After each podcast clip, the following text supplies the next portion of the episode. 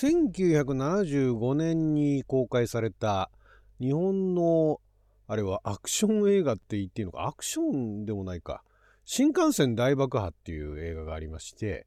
でこれを樋口監督がネットフリックスで、えー、リブート作品を撮ると。で、まあ、主演が草薙さんが草薙剛さんがね演じるっていうニュースがありまして。新幹線大爆破をリブートするのかと。まあ、あれ結構好きな作品で、で、あの、その後ね、えー、スピードっていうあの、キアヌ・リーブスさん主演の映画の元ネタになったらとかね、まあいろいろ話題になりましたけれども、私はあの、リアルタイムでは見てはいないんですが、後に、あれはレンタル、レンタルビデオだったか DVD だったか忘れましたが、それで見て、えー、モニターね、あの、劇場サイズではないんですけども、それでもかなり衝撃を受けたっていうか、まあ、すごい映画だなと。で、まあ今回ですね、ちょっとあの、そのリブートのニュースにちなんでですね、えー、じゃあ他になんかあのリブートとかリメイクしてほしい作品はないかというのを考えてみたいと思います。あなたの12分をちょっと拝借。こんにちは。ラジオ神の神ふみかつです。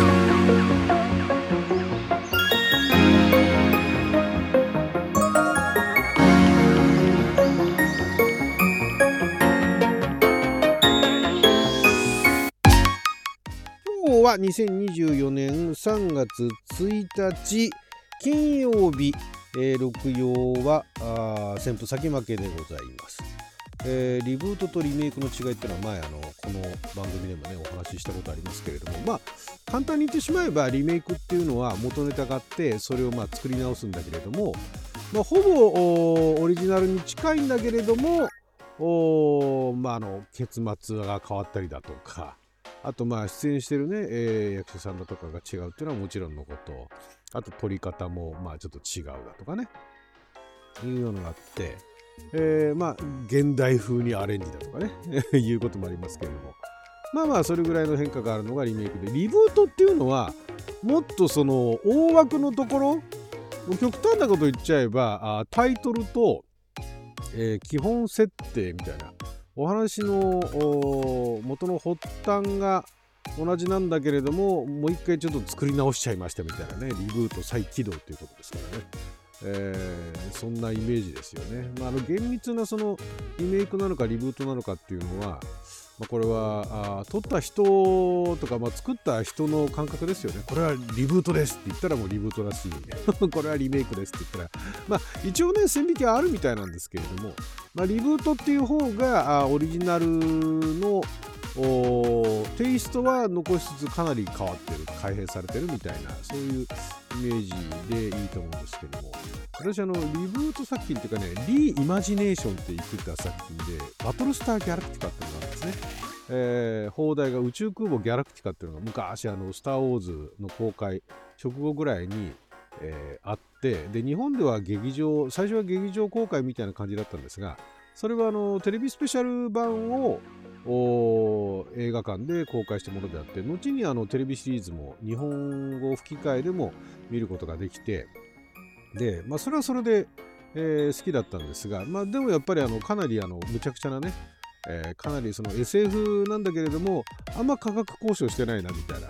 そんなような感じで、まあ、それはそれで良かったんですけどもそれをリイマジネーションって言ってでその世界観を残して世界観は生かしてでも現代風にアレンジしたっていうのがあれがバトルスタキャラクターいつだったっけかなもう結構あれ、えー、リーイマジネーション作品も放映されてから間は空いてますけれどもいやあれは素晴らしかったですね。元のあの宇宙空母ギャラクティカはあの日本の SF ファンからは宇宙空母ガラクタカって揶揄されるぐらい結構まあ愛着はあるんだけれどもまあでもまあまあだよねみたいな 言ってた作品なのがそのリーイマジネーション版は本当によくできててもう SF ファンの間ではかなり話題になったっていうか人気のね、えー、ヒットした最後の最後まで本当によくできてた作品で。あれがだからそのリメイクとかリブートだとかねリーマジネーションだとかってもう一回作り直したものの中ではかなり私の中ではもうあの上位に一致しますね。その次にっていうか、ま、ほぼ同じぐらい素晴らしかったのがウエストワールドですね。ウエストワールドはもともとは映画ではありますがその映画の世界観をベースに、えー、もう一回そのドラマとして、えー、作り直して結局シーズン4ぐらいまでいったのかな。構結構な話数取られてた。まあでもその中でも私がちゃんと見たのはシーズン1、シーズン2で本当によくできてて、ウエストワールド自体も好きな作品だったんですけれども、映画でね、えー、非常にあの好きな、なんか、まあ今でいうところのその、テーマパークみたいなものが、まあ、リアルな、えー、人間に見えるキャラクターが出てるんだけども全部それはアンドロイドですよとロボットですよと。で、えーと、西部劇の世界みたいなところに行くとまああの人間が持ってる銃は、えー、バーンって撃つと人間には当たらないけれどもアンドロイドロボットには当たって、えー、撃たれたような演出がされるみたいなね。でそんな世界だったのがある時その何かの故障なのか何かの問題でアンドロイドたちが反旗を翻すっていうね。そういうお話でそれをね現代風にアレンジしたのが本当によくできてて。だからあのこの2作品が私の中ではかなりそのリメイクリブート、えー、リブート系ではヒットではあるんですがまあ、その新幹線大爆破のリブート版がどうなるかっていうのは、まあ、これはもう純粋に楽しみに待っておりますけれども、じゃあ他にリメイクだとかリブートだとかしてほしい作品なんだろうって考えた時にですね、えー、サンダーバードがね、やっぱり思い浮かぶんですね。サンダーバード実は映画版がリメイクみたいな、あれは、あれリメイクって言っていいのかな？あ現代版サンダーバードみたいなね、いう感じで、えー、サンダーバードって昔あのスーパーマリオネーションって言ったね、あの人形劇ですけど、人形劇なんだけれども、登場するメカがあまりにもよくできていて、結構あの、そのメカがね、あの、なんか発信するギミックかなんかもすごく すごい時間とってね、あのなんかその隊員がね、えー、乗り込むまでの時間がえらい長いみたいなね、いうようなのがあって、でもそれを食いるようにあの子供心で、えー、見ていたんですけれども、それが映画化されると。あ映画化はされてるんですけど、昔一回、えー、日本ぐらい映画化されてるんですけど、それはそれで名作なんですが、えー、さらに、えー、時が経って、えー、今から十何年ぐらい前ですかね、20年近く前ですかね、えー、映画化するっつって、で、まあ、CG とかもね、ふんだんに取り入れながらやったのが、予告の段階では、まだ、おお、かっちょえってね、まあ、その現代風にアレンジするとサンダーバード2号こうなるのかみたいなのあったんだけれどもよかったんですがじゃあ蓋を開いてね蓋を開けて見るとうわーっていうねそれはないだろうっていうような感じでちょっとがっかりだったんですね。だからあれをねテレビシリーズとして。で1回ねその後さらにまたその CG オール CG フル CG のサンダーバードってやってんですけどあれもねちょっとねなんかあからさまにあのなって子供向けっていうんですかね。なんかそんなような作りになっててあれもちょっとね私の中では不完全燃焼というかまあもともと子供向けなんですけどもともとね物語もね合ってないような話なんですよ。なんかあの世界のどこかで、えー、とんでもないことがねあの災害が起こってるっていうところを救助しに行くっていうだけの話なんですけどもそれが面白いですね。そこのところを子供向けとかっていうのを全く抜きにしてもっと丁寧にねそこのところを見せて助けに行くっていうそれだけでいいからちゃんとやってほしいと。その子供のドラマはいらないみたいなね。いうようなところでねまたリブートしてくんないかなっていうのがまずサンダーバードですね。あとリブートって言ったらいいのかどうかわかんないですけどガンヘッドかな日本の作品だと。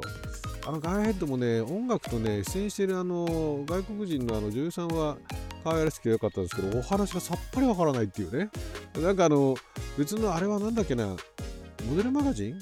えー、なんかあの雑誌かなんかで連載されていた物語の延長線上にある映画だっていうこともあってかその物語を知ってる人だったらまあなんとなくわかるって話なんですけど知らないで言ったもんですから全くわからなくてただ登場するメカのギミックがめちゃくちゃかっこよかったのとあとは音楽が良かったですね本田敏之さんでしたっけ、うん、敏弘さん。敏之さん。かっこよかったですけどねあれがね、え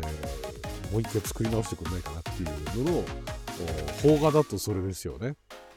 あと実写化されてないけれどもまあアニメでもいいんですけれども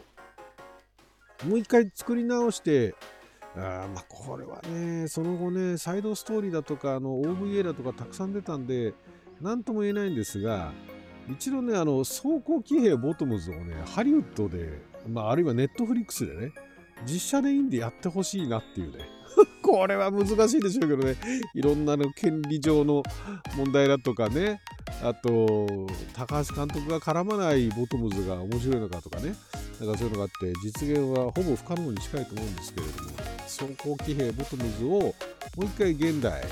のね、えー、技術で、えー、見たいなっていうね。そういうそういったところかな。そこら辺かな。あとはリブート。おーなんだろう。リブートリメイク。うーんまあ実写で大体ねやっぱりね2 3 0年経ってから2 3 0年以上経ってからもう一回作り直されるとまああのうまくいくパターンとうまくいかないパターンありますね。うまくいくパターンっていうのはちゃんとそのオリジナルのそのなんか受けるっていうかあの人気のある部分のエッセンスをちゃんと組んだ上でで、えー、洗練された形でまた映像表現をするっていったものだとやっぱりそのリブートであろうとリメイクであろうとすごいそれも評判が良かったりするんですけどもそういう愛がない愛がないって言い切るのもあれですけれどもなんかその側だけねえー、こういう話なんでしょみたいなところをじゃあ今風にやってやるよみたいなやつだとやっぱりそれね見てる方分かるんですよね。なんかその作品に対しての